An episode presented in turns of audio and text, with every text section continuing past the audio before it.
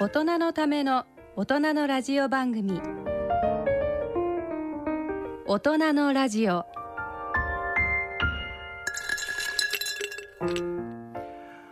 ご機嫌いかがでしょうか？安倍健人です。ご機嫌いかがでしょうか？人とたえです。2021年6月。今回はとてもね、はい。なんか素敵なああメールが届いていますのではいそれでオープニングにさせていただきたいと思うんですけどどうでしょう？はい。あの安倍先生の社会病理のコーナーに対してのご感想をいただいたのでえ皆さんにお伝えしたいと思います、はい。え埼玉県の方からなんですけれども、はい。え安倍先生のお話とても良かったです。最近デール・カーネギーの人を動かすという本をよく読んでおります。その中に出てくる犯罪者クローレーアルカポネデリンジャー等が出てきます。筆者の意見を進めるための事例として彼らは挙げられていますので彼らの猟犬の真偽の確かめようはありません。それゆえ本当の彼らの猟犬はどうなのだろうか。専門家は彼ら受刑者たちをどう見て我々が彼らから何を学び取らなければならないのかを考えているのだろうか知りたく思っています。私にとって安倍先生の研究を追っていくと何か手がかりが見つかるような気がします。今後の安倍先生人と先生のご活躍をお祈りいたします。ありがとうございます。はいありがとうございます。とてもなんか嬉しいですよね。ねきっとねこう私のお研究内容に関心を持っていただいたっていうのはね、うんおそらくなんかご自身のなんていうのかな人生とかあーの参考にもされてるんだろうと思うんですよね。やっぱりうん私もそうで結局人間の本質っていうのはどういうのかなっていうことを、知りたくて、あのー始めたんですよね。あそうだったんですね、うん。はい。でそれを知ることによってそれをなんかほら社会の在り方にフィードバックしていきたい、うん。なんか平和なねはい。本当の意味でうん。力で抑えるんじゃない、うん。あの平和な社会にしていきたいなっていうのをが私の一番最初のね、あの動機なんですよね。です。ね。はい。ですけどこのおデール・カーネギーのね人を動かすっていうのはご存知かどうか分かりませんけどあのロックンローラーの、うん。お草分けの矢沢永吉さんもねはい。成り上がりの中で、はい。えーこの本をお若い時に読んだって。ものすごいものすごい刺激を受けたっていうようなことでね、うん。うん。まあ、ここのお人のことについてはあーなかなかちょっと細かくまでは触れられませんけども、うん。あのーやはりね環境うんあのー環境が与える力っていうのはとても大きくてねうん。それが幼ければ幼いほどねはい。深くまで入っちゃうんですようんうね。ん。だからあのーえー拓磨守るうんっていうあのそのおーもうお処刑、えーされちゃってね付属小学校にうん入ってはい。事件を起こした人がいたんですけどもう4歳の時にはうん。国道のうん。真ん中を三輪車で走ってうん。後ろにダンプカーが何台も渋滞してたっていうのね。ということはやっぱり逆算するとその前に何かがあったってことですよね。そうですね。だからやっぱりね、あのーみ何回も言いますけどお3歳までの臨界期っていうのは本当に気をつけないとね、大切なんです。あの私たち特にあのこういう恵まれた社会に生きているとはい。やっぱりほらいろんな面でね、うん。自分のおキャリアの追求だとか、うん。そういうものとなんか相反するものになってしまいがちな、面もありますよね。はいはい。ですけどこれだけは崩してはいけないっていうね、うん。やっぱり自然のルールがあって、うんそれがやっぱり0歳から2歳までは、うんうん、あやっぱりいつでも身近にいてあげないといけないっていう危険なんですよね、はい、なんでそんなところをね、あのー、ちょっと参考にしていただきたいなっていうふうに思いますけどね。はい。それでは大人のラジオ進めてまいります。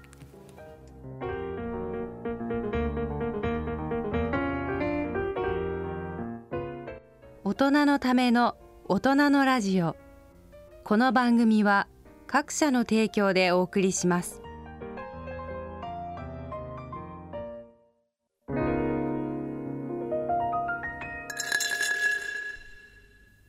大人のラジオ。健康歯科のコーナーです。歯科医師の人とたえ先生に歯と健康についてお話しいただきます。たえ先生よろしくお願いします。はいよろしくお願いします。今回もねリスナーの方から、うん。あーたくさん質問が来ていますけどもその中からお願いいたしたいと思います、はい。70代男性の方からです。はい。インプラント治療が流行っていますが高齢者には安全安心な治療は何でしょうか？教えてください。はい。非常に短いですけど重いね質問ですね。そうですね。えー、まあインプラントっていうのはそもそも歯がないところにうん。歯の代わりになるものを作るということだから、まあ、年齢的にやはり、まあ、高齢者になるほど歯がなくなる確率が高いから、うん。まあ高齢者でもその安全安心な治療っていうことには間違いないと思うんですね。まあ、むしろ若い人よりも高齢者の方が必要な可能性が高くなってくるので、まあ、ただそのじゃあ安心で安全なのかっていうのはどうなのかっていうと、うんえーまあ、いくつかそのもちろん何か体にあの手術してこう植えたりとかするっていうのはやらないに越したことがないので、うん。常にこう危険はねあの伴うからそういう意味で、えーまず安全で安心な治療として受けるためにはいくつかちょっと条件があると思います。でまず、えーインプラントっていうとやっぱりあの注射して麻酔して骨に穴を開けたりとかいろいろとちょっと手術っぽいことをするので、まあ持病のあるなしでもうん結構変わってくる、リスクが変わってくると思うんですね。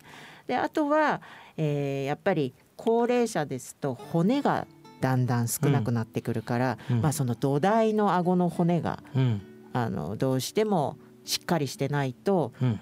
なかなか難しいこともあるから、うん。まあ、そういう意味でそういう難しい場合でもちゃんとやってくれるかどうかっていうそういう先生のこの技術も問題になってくる。なるほど、うん。でもですよはい、こう持病があるかどうかっていうことと、まあ骨粗鬆症みたいなやつですよね。ね。そういうことですよね、はい。うんこれもしそういう状況にあってもはい。インプラントうん。した方がいいのかな？あのもちろん適用と非適用どんなにやりたいって言ってもうん。ちょっとやっぱりその全身状況からするとデメリットの方が大きくなってしまうからうん。受けない方がいいですよっていう場合があるので、はあ。まあ、それはやっぱりその持病のなんていうんですかね、その持ってる持病の種類だとか程度によります。うん。だその辺はやっぱりあのご自身の内科の先生と相談されたりとかあと歯医者さんに行って、まあ、こういう持病があるのでっていうことをちゃんとお話しして、まあ、コントロール下で行えるかどうかっていうのが一つの判断基準になるんじゃないかなと思いますね。これねうん、逆にインプラントをはい。一番高齢の人で何歳ぐらいの人が受けたことあるんだろうね。はあそんなこと考えたことないですけど。でも基本的に今日本でだいたいそのインプラントが一番多く受けてる年齢層っていうのをうん。探していくとだいたい60代から70代後半80ぐらいまでなんですよね。80代の人でもうん、もちろんあのその条件さえ揃ってれば打てます。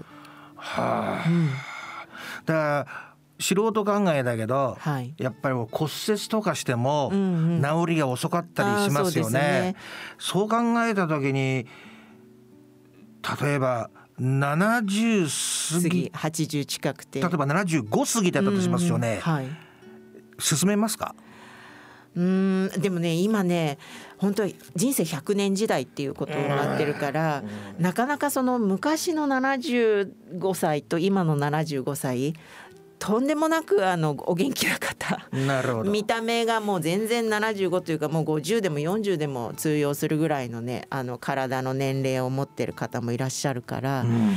そういう意味では、えーまあ本当にお元気な方だったらばその歯がなくて食べられない苦しみよりもやっぱりきちんとインプラントを使ってまたバリバリと好きなものを食べられるっていうそういう喜びを得られるんであれば進めますね。だから、免許証と一緒みたいなところあるのかな？個人差だっていうことですよね。ね。確かにそう、ね、なんかあのデヴィ夫人なんてね、はいはい、なんかものすごいやっぱりいつもやっぱり刺激を受けてるからかもわかんないけど、若々しく見えますしね。ねはい、あのー、だけど私なんかやっぱりちょっとね、うん、そういう傷の治りとかもそういうのをちょっと考えると、うん。はい、だけども高齢だからこそインプラントが必要で、はい、もう一つね、うん、きっとこの人は悩んでるんだと思うんですよ、うんうんうん、70代の方だから、はい、そうした時にねインプラント以外だとやっぱこう歯を渡したりするわけでしょ？そうでブリッジにしたりとかあとはまあ入れ歯だとかね。はい。だけどはっきり言って味はやっぱりどうなんですか？味は入れ歯だとやっぱりたくさんこう歯がないところに大きい入れ歯入れるとそれだけなんていうんですか異物感が大きいですし味とか、そういう噛みにくさっていうのは大きくなるからインプラントの方が全然そのご自身の歯に近い感覚になります、ね、味がわかる、うん、歯をあの渡すブリッジ、うんうん、ブリッジはどうなんだろう？ブリッジも味という点では変わらないと思います。あの普通の状態でも。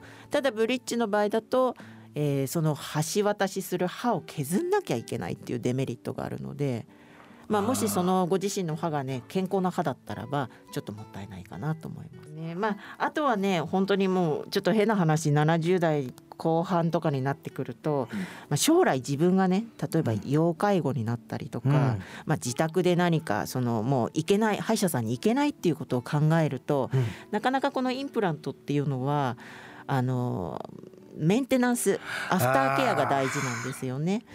だから行けなくなっちゃうことで今度は逆にお口の中で炎症を起こして痛い痛いとかってなってしまう。だからまあその辺も結局ちゃんと往診に来てくれるような先生が近くにいるかとか、うん、そういうケアもしてもらえるかとかっていうことを総合的に考えて、まあ、インプラント安くないですし、まあ、その辺をねこうトータルで考えてじゃあ自分にとってそれがベストな方法なのかどうかっていうのをちょっと考えて受けた方がいいかなと思います。確かにねタイ先生がやられてるみたいな訪問医療が必ずしも地方で可能とは限らないものね。ねだから70代の男性の方ちょっと気になるのがそのインプラントが流行ってますっていうのでちょっと気にしているその流行ってるっていうところにどうしてもなんかあのそれやんないといけないのかなってもしかしたらなっちゃってるかもしれないので、まあ、決してその流行を追わずにご自身のねあの状態を見ていただければなと思います。鍛えましょう。はい。番組では歯科に関する疑問質問をお待ちしております。番組ホームページのプレゼント欄を兼用しています。プレゼント希望欄に健康歯科と書いて質問や感想等をお書き添えください。以上健康歯科のコーナーでした。大人のラジオ。続いては社会病理のコーナーです。今回はどんなお話をしていただけるのでしょうか、えー、今回はね茨城一家4人の、はい、まあ殺傷事件って言われてますけど、はい、おご両親2人は、うん、あ命を落とされて、はい、えー、お子さんあの実際には3人いたんですけどね、うん、はあのー、一番上のお姉ちゃんだけはあ気づかれなかったのか1階でたまたま寝てたから帰省してね、うんうん、えー、無傷だったんだけど、うん。いまだに人を殺したいと思ってるんだけど、うん、その衝動を抑えているんですと、うん、衝動を抑えていますって言ってるんだよね。まあ、あまりこういうことをひろあの誤解してした形で広めたくないんだけど、うんはい、サイコパスサイコパスってことはよく使いますよね。はい、よく言われるのが一瞬なんだけど、はい、爬虫類のように冷たい表情をする時があるって言われるのね。はい、でえー、順を追ってちょっとねはい。話してみたいんだけども、はい。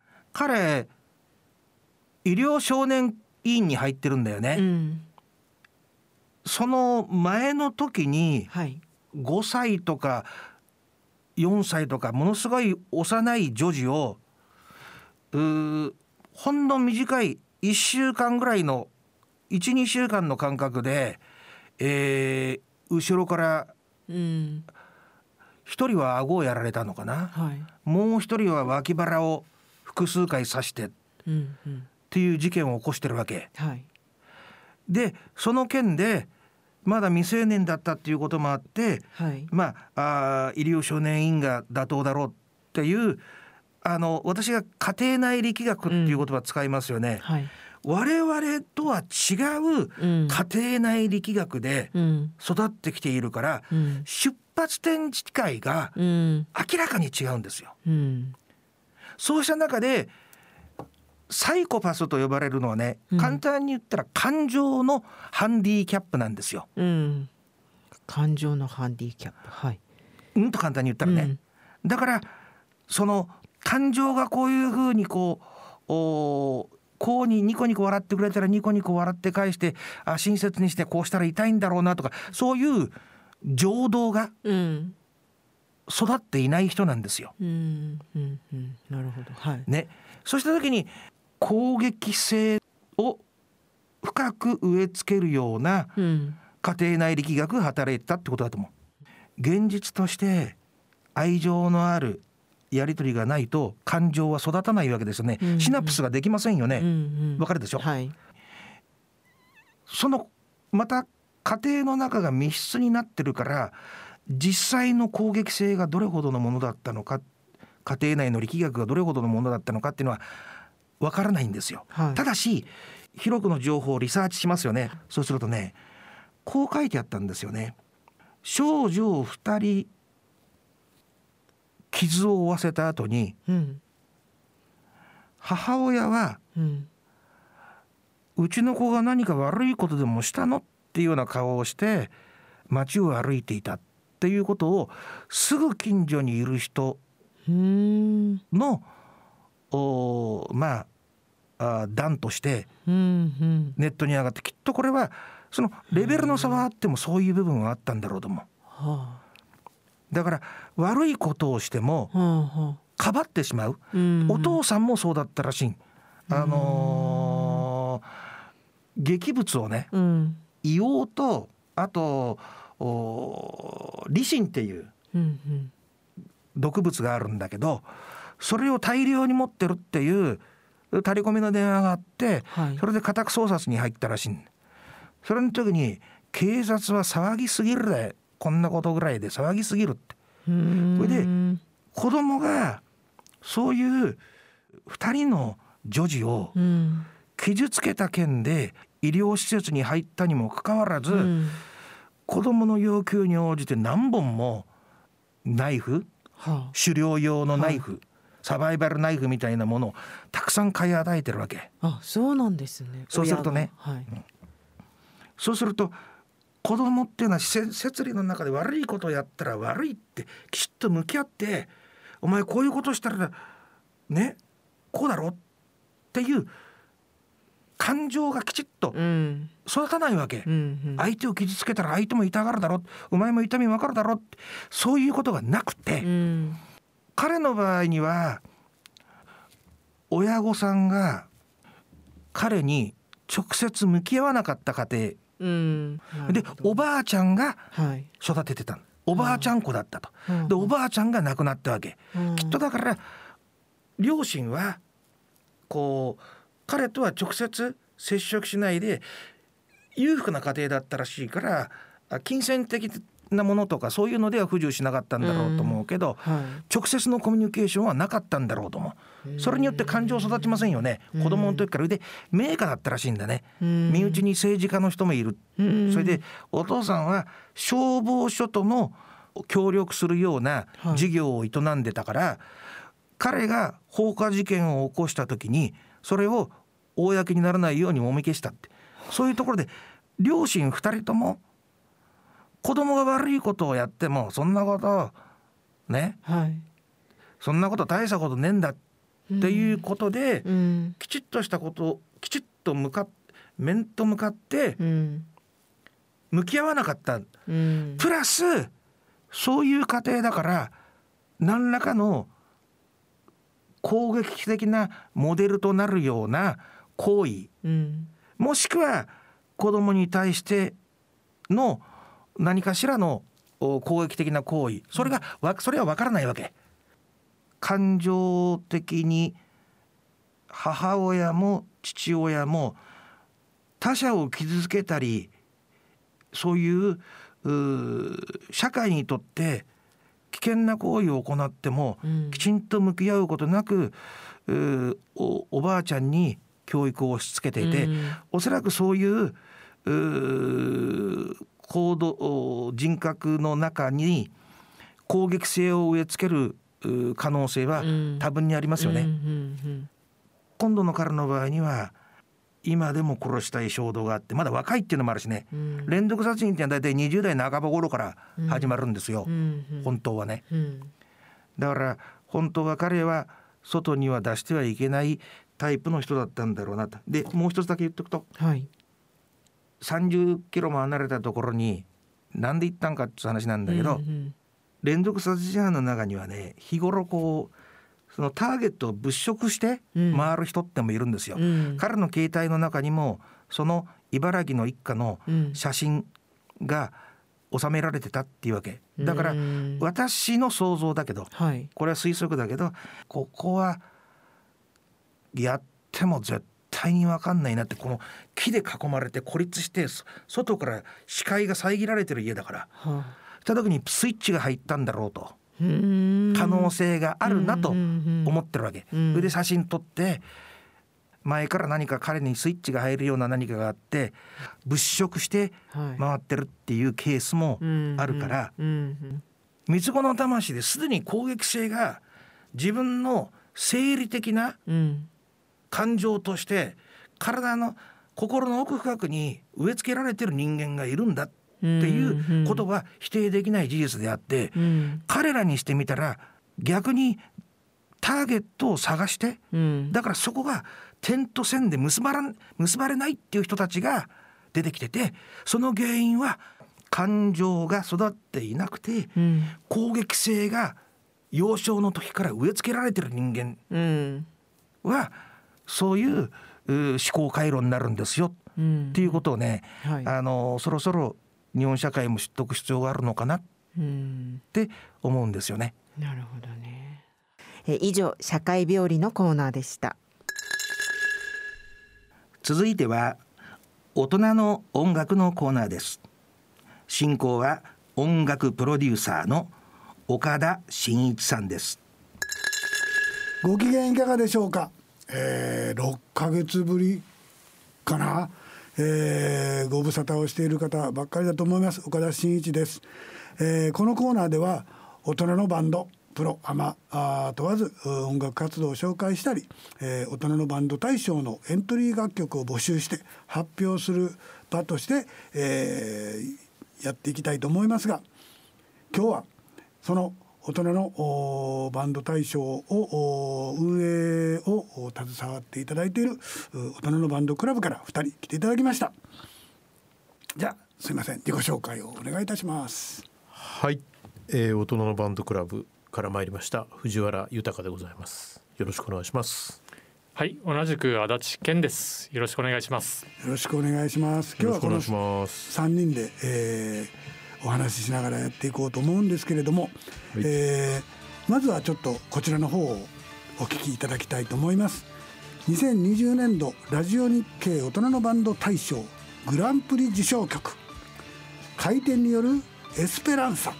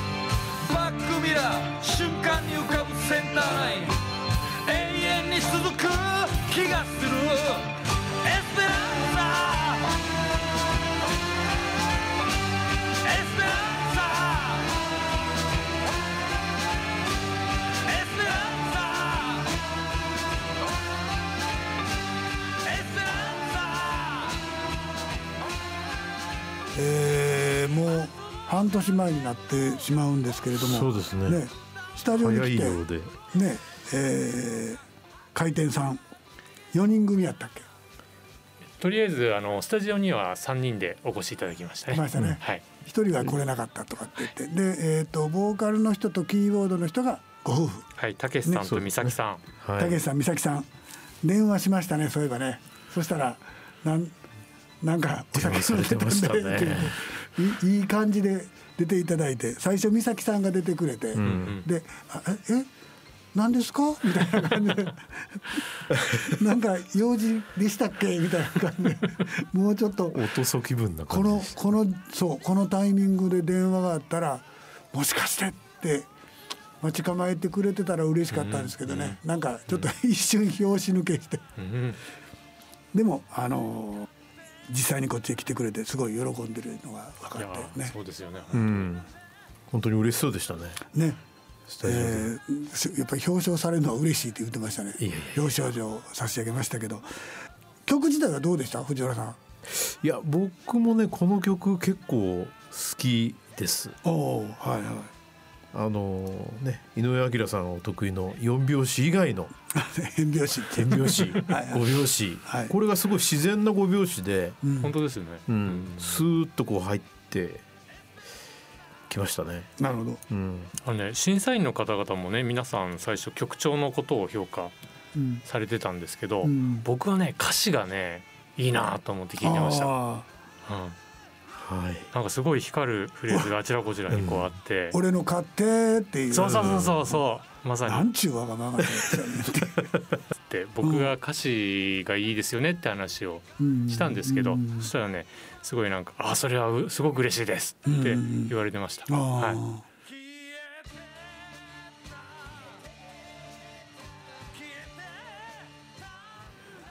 いよいよここで皆さんへの発表なんですけどもええまた実はいよいよ今年もはい。やれることこのになりましたシーズンがやってまいりましたと。はいうんえー本年度2021年度も大人のバンド大賞エントリー楽曲を募集することになりましたやったーパチパチパチパチパチパチパチパとチパチパチおー発表できることになりましたが40歳以上の方1名はい。で、えー大人であれば OK というので一応20歳そうですね。ね。あの大人のバンド大賞は20歳以上で、えー構成されたバンド。で40歳以上が1人いれば別にソロでも OK や通りでしす。あのディオでも OK です。それでさっきちょっとあの3世代バンドとか出てきたら面白いよね。ってですよね。でも3世代となると、えー足立さんとかお子さんは？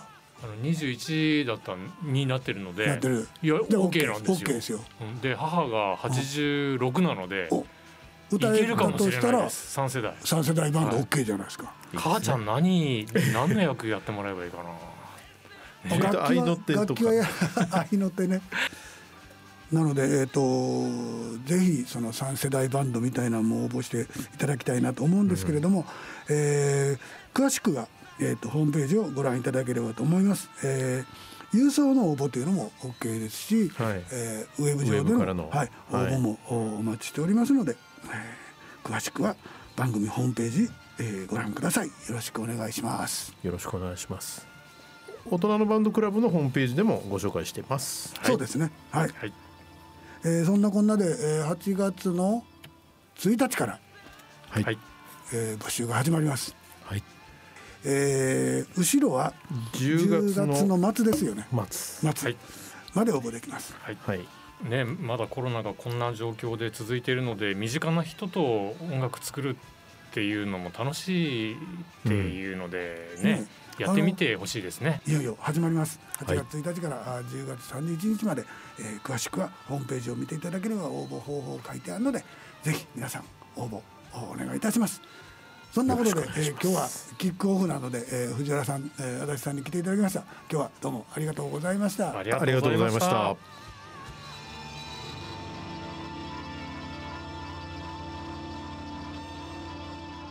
大人のラジオ。大人のための大人のラジオ。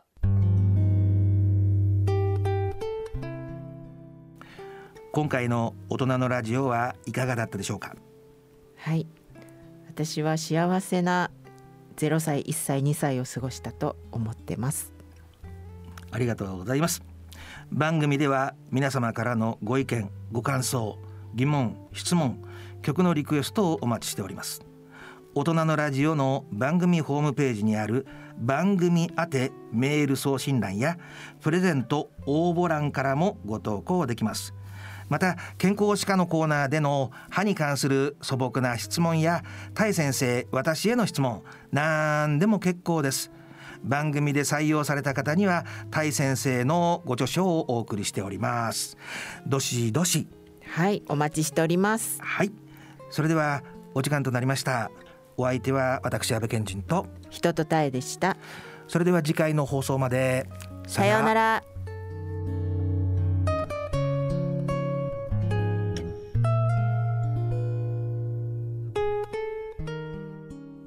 大人のための大人のラジオこの番組は各社の提供でお送りしました。